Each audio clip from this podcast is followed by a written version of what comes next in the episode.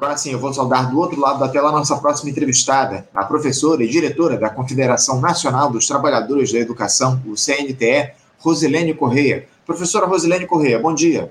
Oi, bom dia, Anderson. Bom dia para todo mundo aí que está acompanhando. Peço desculpas aqui pelas condições, mas trânsito é isso, né? E hoje, lamentavelmente, foi um atropelamento e aí a coisa se complica mais porque o corpo ficou lá, enfim. Então, estou parada aqui, para quem conhece Brasília, estou no estacionamento do Parque da Cidade, que aí fica mais calmo aqui. Estou bem a cinco minutos da CNTE, mas parei para evitar mais atraso ainda. Então, fica aí meu uhum. pedido de desculpas. Não, de forma alguma, agradeço muito a sua, a sua participação conosco aqui, Rosine, você ter parado aí no, no trânsito para conversar com a gente, cumprir o seu compromisso com o nosso Faixa Livre. Agradeço muito pela sua contribuição, Rosilene. E, e, o tema principal do nosso país na atualidade, o Rosilene, diz respeito justamente à discussão dessa nova regra fiscal em, em, em proposta aí do governo Lula que está sendo discutida pelo Congresso Nacional. Na última semana, esse texto, Rosilene, foi aprovado lá na Câmara dos Deputados e sob protestos de diversos setores da sociedade brasileira, em especial da educação. Isso porque o relator da matéria, o deputado Cláudio Cajado, do Progressistas da Bahia, modificou o texto original e retirou das exceções do novo regime diversas despesas e investimentos, entre eles os mínimos constitucionais da saúde e da educação e a complementação federal do, ao Fundeb, que é o Fundo de Manutenção e Desenvolvimento da Educação Básica e de Valorização dos Profissionais da Educação. Apesar de o relator ter garantido que ambos terão suas rubricas preservadas do novo arcabouço, Rosilene, a educação entrou em alerta após essa medida. Não por acaso vocês, do CNTE, divulgaram uma nota de repúdio contra essa iniciativa do Cláudio Cajado, que contou com a aceitação do governo Lula. Rosilene, eu gostaria que você falasse um pouco sobre essa preocupação da Confederação. Como é que vocês receberam essa mudança de última hora no texto da regra fiscal? Bom, primeiro, Anderson, é importante a gente destacar é, a luta que foi travada não só por nós, mas pela sociedade de modo geral, em plena pandemia, pela aprovação de um novo Fundeb, que é exatamente para que nós tivéssemos mais segurança para a educação, de que haveria recursos para a educação minimamente garantidos, né? E foi uma disputa, porque o setor privado também entrou na, na briga para ter recurso público, enfim. Então, nós conseguimos, comemoramos muito essa vitória, para agora sermos pegos de surpresa com isso, como você disse, nós atuamos, eu que moro aqui em Brasília, passei o dia dentro do Congresso, tentando conversar não só com a nossa bancada, até porque também por eu ser aqui do Distrito Federal, e nós temos aí um item que é do Fundo Constitucional, alteração na base de cálculo do Fundo Constitucional, que é também indispensável para a educação, saúde e segurança no Distrito Federal. Então, para nós aqui do DF, ainda tem esse agravante, que além do Fundeb e outras medidas adotadas, como também você, você vê, vê que a ameaça de um congelamento de reajuste para servidor público, enfim, nós, a, a questão é que nós só conseguimos ter um pouco de avanço na educação básica e superior, mas falando aqui da básica nesse país, quando nós tivemos investimento na educação, que ainda longe do suficiente, que foram lá governos Lula e Dilma, que nós tivemos melhorias na educação, a lei do piso nacional, os nossos institutos, enfim, condições de investimento na pesquisa, mas também construção de creches, mas isso porque nós saímos do mínimo, né? Fomos um pouco acima desse mínimo, ainda distante do ideal. E agora, se você estabelece esse mínimo e aí achar que garantir o mínimo é o suficiente, isso é retrocesso nos últimos anos, desde o golpe da presidenta Dilma, que nós só sofremos retrocessos, não só na educação, mas especialmente na educação. Então, quando a gente pensa que um projeto progressista, com responsabilidade, com compromisso com a educação pública, é, é eleito esse, esse projeto, e aí você assiste uma imposição né, do Congresso, do Parlamento nesse sentido, é, é meio que contraditório, porque o, a maioria da população brasileira, dos eleitores, não escolheram esse modelo. E, e é preocupante, e nós também precisamos ver como é que o executivo vai atuar nisso. Enfim, uhum. agora é o Senado, a disputa vai para o Senado, nós já estamos nos organizando para fazer essa disputa dentro do Senado. e não vencendo no Senado, vamos ter que fazer a disputa junto ao Executivo para os vetos. Né? Mas para isso, Anderson, nós precisamos fazer com que a sociedade, a população compreenda esse jogo, compreenda o que, que está de fato sendo colocado, onde é que estão os prejuízos, o estrangulamento. É, nós não podemos simplesmente apostarmos de que a economia vai fluir muito bem e que a arrecadação será suficiente, porque é você apostar, lamentavelmente, no escuro. Nós temos expectativas e perspectivas, mas será que vai ser isso mesmo? Será que vai ser suficiente? Ou nós vamos amargarmos mais ainda nessa realidade de mínimo? Né? Então, acho que, e quando a gente fala disso, nós não estamos aqui falando somente de salários desses trabalhadores, não, nós estamos falando de investimento na educação, de condições de trabalho. Nós temos hoje ainda uma realidade brasileira que é de precarização, de estrutura física das nossas escolas. Ontem mesmo eu estava lendo é, do sindicato do Rio Grande do Sul, que você imagina um hum. estado, né, o Rio Grande do Sul, que, que já foi uma grande referência, sabemos aí das, da, da quase falência do estado, mas de escolas, especialmente as escolas em, em territórios indígenas, de, de, denúncia que foi apresentada ao Ministério Público para que o Estado tome providências do abandono. Então, é dessa educação pública que nós ainda estamos falando. É, da educação pública do campo que não chega para todo mundo, a tecnologia que não chega para todo mundo. Então, é preciso ter investimento, não se pode tratar educação, saúde com mínimo. Isso não pode. Então, aí, aí eu queria, inclusive, também fazer um registro para que as pessoas, é porque tem um relator, que foi quem apresentou tudo isso, mas esse relator é um aliado do Lira. Então, na verdade, esse é um comando do presidente da Câmara. É importante colocar que o grande responsável por isso é o presidente da Câmara hoje que quer governar esse país. É que ele se coloca numa condição de domínio total e aí a gente fica assistindo e nós não podemos, quando eu digo nós, a população não pode ficar assistindo esse balcão de negócios que quer se, que aliás tem sido, né?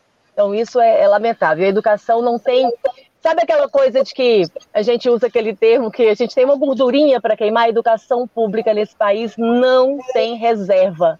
Não tem, muito pelo contrário. Evidente, não há, não há reserva, ainda mais por tudo que a gente viu ao longo desses últimos anos, a redução de recursos é, para a educação no nosso país. A gente tem feito essa discussão continuamente no nosso programa. Ô, ô Rosilene, eu queria que você explicasse para os nossos espectadores, por favor, é, o que, que representa a entrada desses recursos do Fundeb nos limites estipulados pelo novo arcabouço fiscal. O que, que essa medida pode provocar de prejuízos para a educação, ainda que a promessa do relator e do governo federal seja uhum. cumprida, de que não vai haver é, efetivamente prejuízos aí. Como é que você, como é que você, o que é que você fala, o que é que você coloca em relação então, aos prejuízos que vamos ter por conta da é, inclusão do Fundeb no arcabouço? É que ninguém, ninguém pode primeiro afirmar que não haverá prejuízo, porque veja bem, como tem um arroxo geral é, e a educação, lamentavelmente, sempre é a primeira da fila quando é para cortar. Então, se você já tem previsto esse mínimo e aí vai arrochando para todo mundo, significa que não, nós não teremos nenhum suporte. E aquilo que é especificamente só do Fundeb não é suficiente mesmo.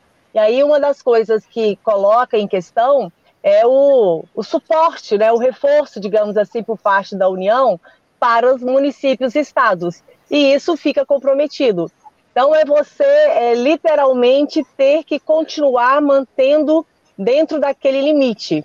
Então, é, é você determinar para a sua. Vamos imaginar, para suas despesas né, pessoais, é, você tem um determinado valor e sabendo que outras despesas surgirão ou aumentarão naturalmente, porque você tem crescimento vegetativo da folha, você tem novas matrículas, você precisa, portanto, de novas escolas e totalmente limitado. Então, é, é, meio que congelar, uma tentativa de congelar a educação. E aí não estou nem aqui falando de investimento na formação desses profissionais, enfim, de melhorias na carreira, que nós ainda estamos também caminhando lentamente nisso. Muitos estados e municípios ainda têm carreiras que são muito, muito primárias, digamos assim. Então, é isso, é você restringir o orçamento e não, não poder ter nenhuma perspectiva de, de avanços, de melhorias para essa educação. Ficar realmente ali refém daquele mínimo.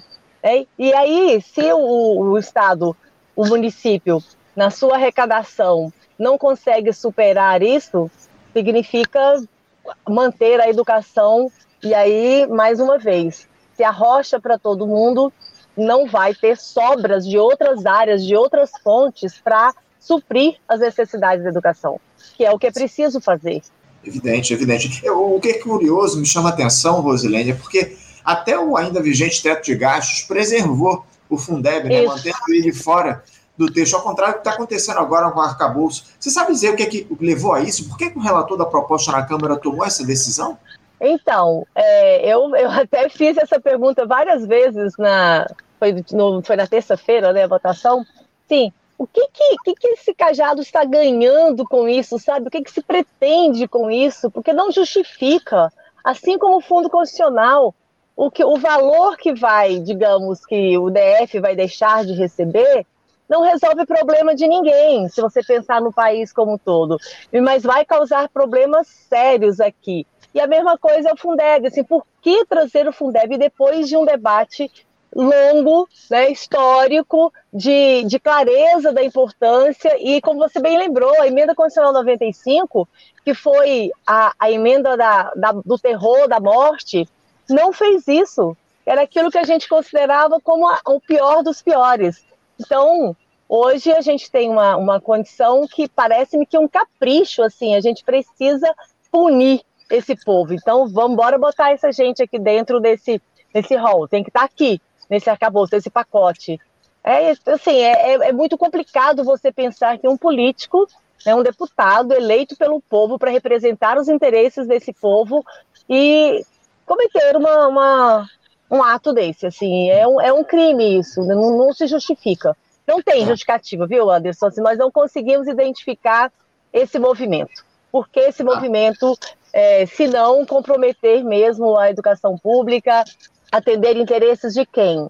Sim, hum. quem é que tem interesse nisso?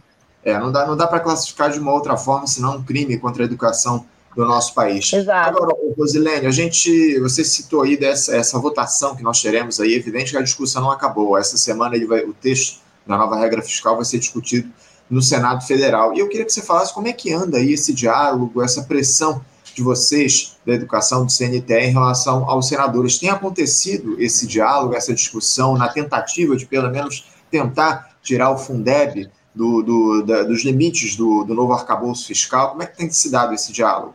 Não, tem sim. Nós, inclusive, que somos filiadas à CUT, nós temos uma organização das três esferas e tivemos uma reunião ontem exatamente para organizar a nossa agenda junto aos senadores e senadoras. A senadora Tereza Leitão, que é da educação, e também a senadora Dorinha já se manifestaram, nós já tivemos contatos, então, é, como eu falei, agora o movimento é no Senado, os que temos mais chances, até porque o, o número é menor não é, de senadores e senadoras, então você consegue chegar até eles com maior facilidade. Então, agora, a nossa agenda prioritária é essa atuação junto ao Senado. E aí, é claro que não é um movimento exclusivo da educação, porque tem outros itens também muito importantes que, que sejam retirados, e também porque a educação pública, Anderson, precisa ser de responsabilidade de todo mundo, né? Então nós chamamos mesmo e aclamamos e convocamos toda a sociedade para fazer essa defesa. Certamente nós teremos uma campanha virtual assim como foi o Fundeb, que todo mundo, toda a sociedade participou e que nós queremos contar agora também com a participação de todo mundo. Não, não há dúvida, muito importante a participação da sociedade civil nessa disputa, nessa discussão que está colocada. Agora, o, o Rosilene, eu queria te questionar a respeito do seguinte. Com essa iniciativa da inclusão do Fundeb aí no, e do, do, do mínimo constitucional para a educação, que, como eu citei, contou com a anuência do governo federal, vocês do CNTE ligaram um sinal de alerta em relação à administração Lula ou a confiança nessa gestão de grande aliança ela permanece inalterada? Como é que se dá, a partir de agora, ou se dará a relação do CNTE, da educação, com essa gestão de grande aliança que, tem, que temos no nosso país? Anderson, primeiro a gente tem que separar as coisas, né? Eu sou petista, fui candidata ao Senado aqui pelo Distrito Federal, é, mas nós somos uma entidade classista que fazemos a defesa dos trabalhadores da educação e da educação pública, educação básica. É, sabíamos, e todos nós aqui temos consciência das condições né, que se deram essas eleições de 2022, o que, que estava em jogo, o que, que foi feito nesse país, o que, como, é que, como é que anda, inclusive, é, o comportamento humano brasileiro, que está tá muito, muito inexplicável também, muita coisa. Sabíamos que teríamos um governo de muita disputa, e é o que está acontecendo.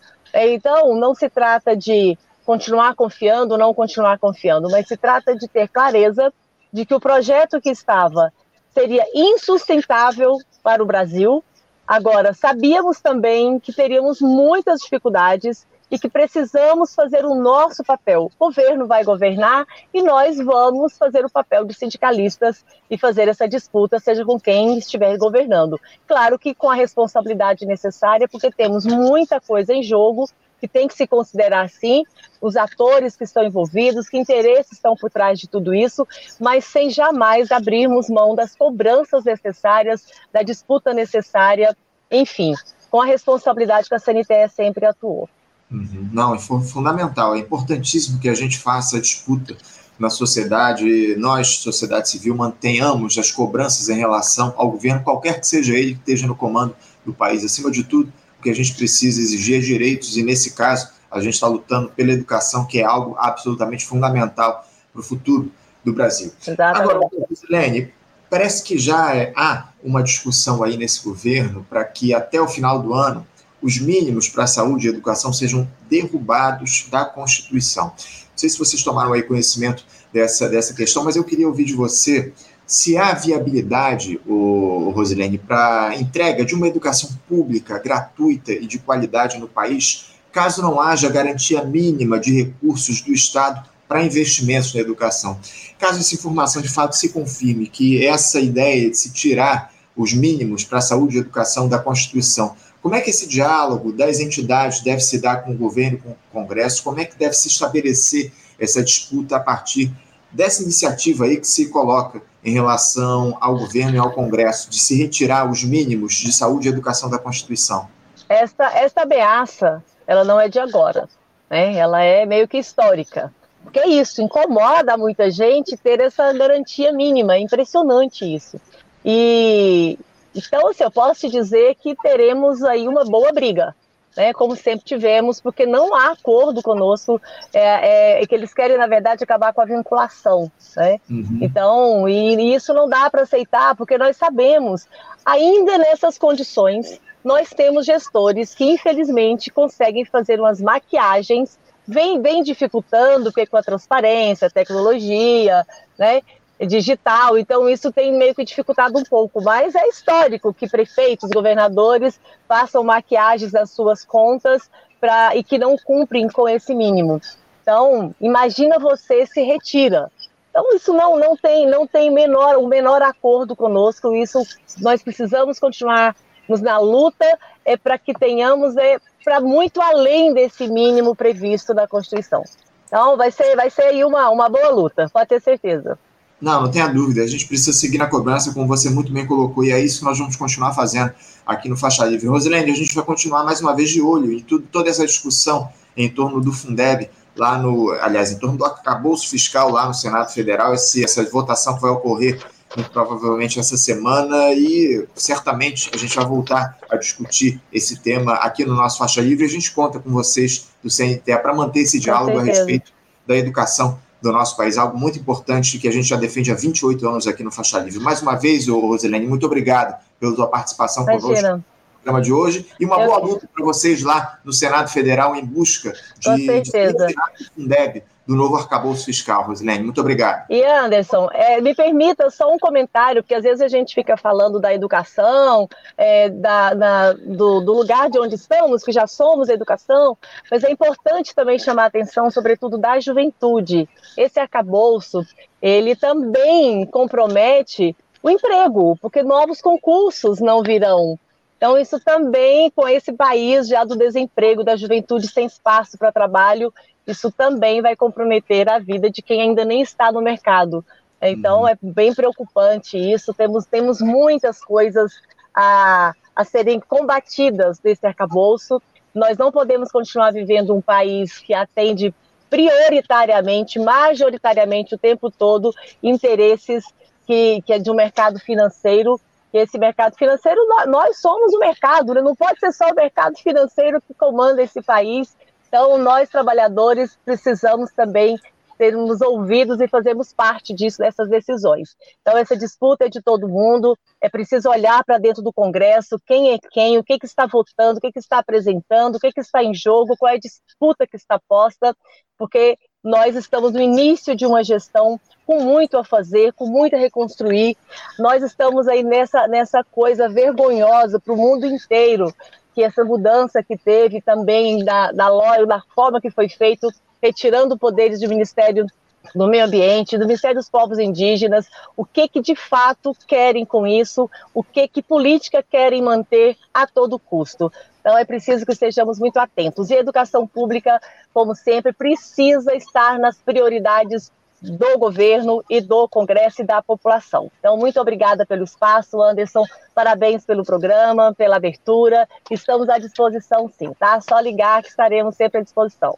Eu, eu que agradeço, Rosalene. Você falou muito bem essa questão dos concursos públicos. A gente tem feito debates aqui, discussões com o pessoal do Serviço Público Federal, entidades do Serviço Público, Fonacat, Fonasef, tem partido, tem dialogado aqui conosco é. a respeito dos efeitos desse arcabouço fiscal para o Serviço Público Federal. Enfim, é é, é, tudo muito grave, Rosilene. Acima de tudo, a gente precisa fazer o um bom combate em relação a esse texto e a tudo que ele representa para o nosso país. Mas eu te agradeço mais uma vez, Rosilene. Um abraço para você. Um abraço para você. Obrigada.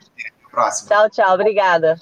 Conversamos aqui com Rosilene Correia. Rosilene, que é diretora, é professora e diretora da Confederação Nacional dos Trabalhadores da Educação, o CNTED, falou aí conosco a respeito dessa disputa que está colocada em relação ao arcabouço fiscal, né, os recursos do, do, da, do Fundeb que acabaram entrando lá nas regras da, do, do arcabouço, enfim, esse texto vai ser votado essa semana ainda no Senado Federal e a gente vai ver como é que vai se dar essa discussão, enfim, é um tema muito importante que a gente tem tratado com profundidade aqui no nosso, nosso programa. Você, ouvinte do Faixa Livre, pode ajudar a mantê-lo no ar faça sua contribuição diretamente na conta do Banco Itaú, agência 6157, conta corrente 99360, dígito 8. Esta conta encontra-se em nome do Sindicato dos Professores do Município do Rio de Janeiro e região, o Simpro Rio, uma das nossas entidades patrocinadoras, mas seus recursos são destinados exclusivamente para o financiamento do nosso programa. Você pode fazer sua doação de qualquer valor, utilizando também a nossa chave Pix, que é ouvinte@programafaixalivre.com.br. Sua contribuição é fundamental para a manutenção desta trincheira progressista no ar.